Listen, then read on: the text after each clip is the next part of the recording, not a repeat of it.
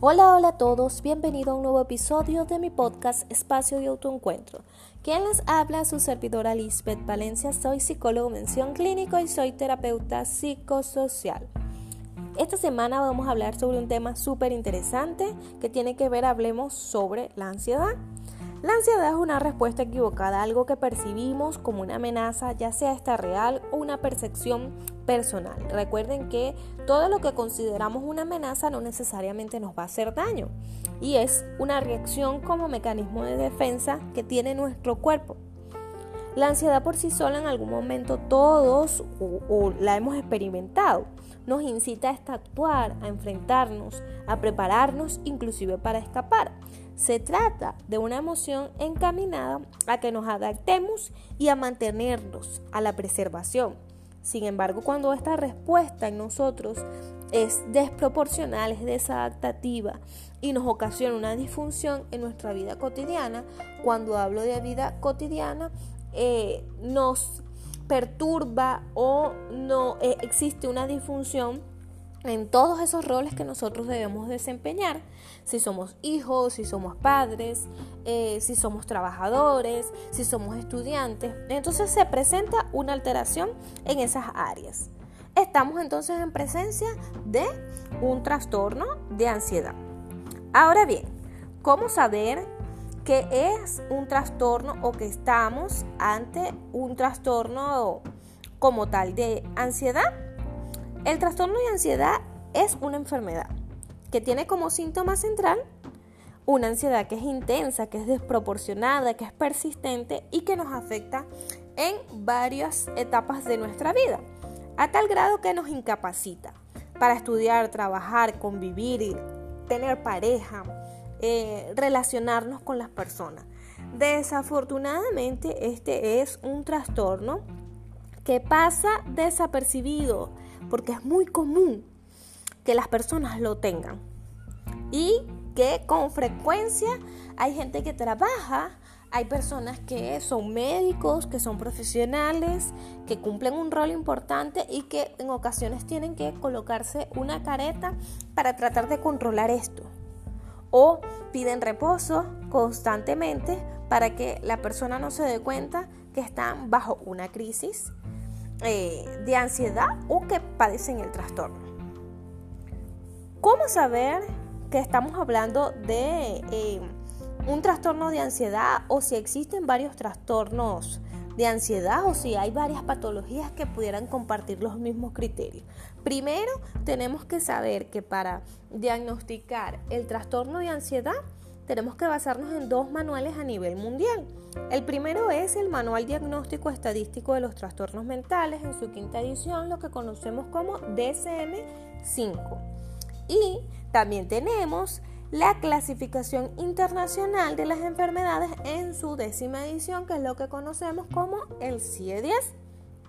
Esto nos trae eh, o nos muestra una codificación, una clasificación de todos los trastornos de ansiedad. La lista es variada y es larga y extensa. Sin embargo, les voy a nombrar algunos que podemos encontrar dentro de esa clasificación. Podemos encontrar el trastorno de ansiedad, el trastorno de ansiedad fóbica, la agorafobia, fobias sociales, fobias específicas.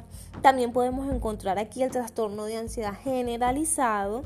Podemos encontrar el trastorno obsesivo compulsivo, trastorno obsesivo compulsivo sin alguna especificación. Podemos encontrar también el trastorno de estrés postraumático y de adaptación. Ahora, nos vamos a enfocar ahorita en este podcast en el trastorno de ansiedad generalizada y lo podemos definir, vuelvo y repito, como una ansiedad, preocupación excesiva por diferentes sucesos o actividades cotidianas. Los diferentes roles se ven alterados, pero hay algo bien característico, es que la persona debe tenerlo la mayoría de los días, durante todos los días, por al menos un periodo de seis meses. Es decir, que si yo presento una sintomatología y creo que es ansiedad un día y después lo presento cada dos meses o tres meses, pero por algo muy puntual, bien aislado, entonces tuvimos un episodio de ansiedad. pero no tenemos el trastorno.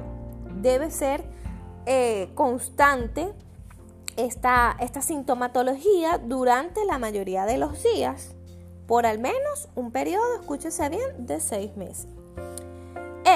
Eh, eh, este periodo debe también estar acompañado de una variedad de síntomas somáticos como es la sudoración de manos, el temblor, la tensión muscular, irritabilidad, mucha alteración con el ciclo del sueño porque generalmente el paciente en la noche o la persona que padece de ansiedad piensa mucho a la hora de dormir y hay una sensación de inquietud, lo cual les disturba el sueño.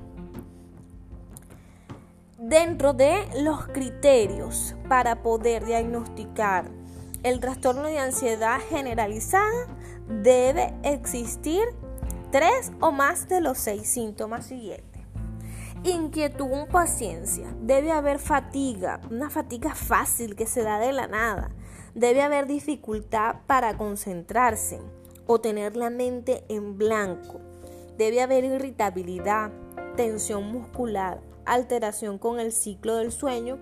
Sencillamente no tener un sueño reparador. Si quieres saber más sobre la higiene del sueño, no dejes de escuchar los podcasts que he realizado anteriormente que encontrarás información bien variada.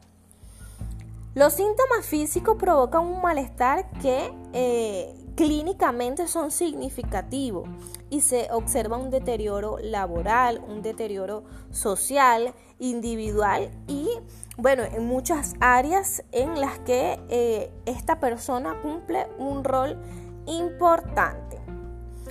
El trastorno de ansiedad generalizado deben saber que es una patología tan común que con frecuencia se encuentra en comorbilidad con otros trastornos mentales que pueden o no ser del espectro de los trastornos dentro de la categoría de eh, la ansiedad.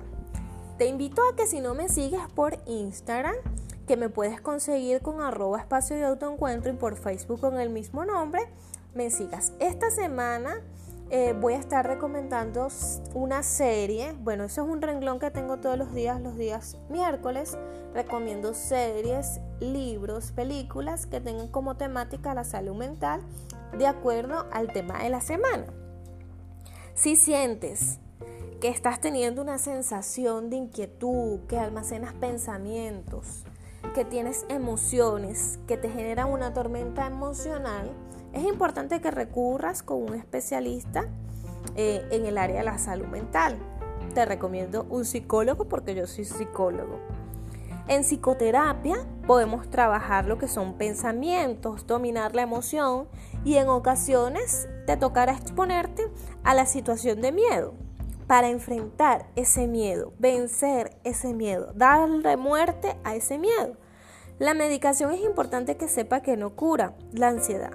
Esto es un trabajo que debes llevar, no importa pasos lentos, cortos, pero que en definitiva sean seguros, un trabajo interno que te lleve a sanar.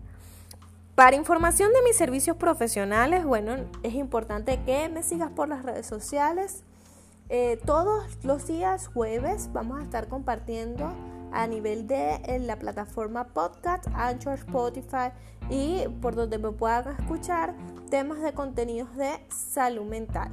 Espero que todos se encuentren muy bien. Un abrazo fraternal para todos y no dejen de escucharme nuevamente por este medio. Chao, chao.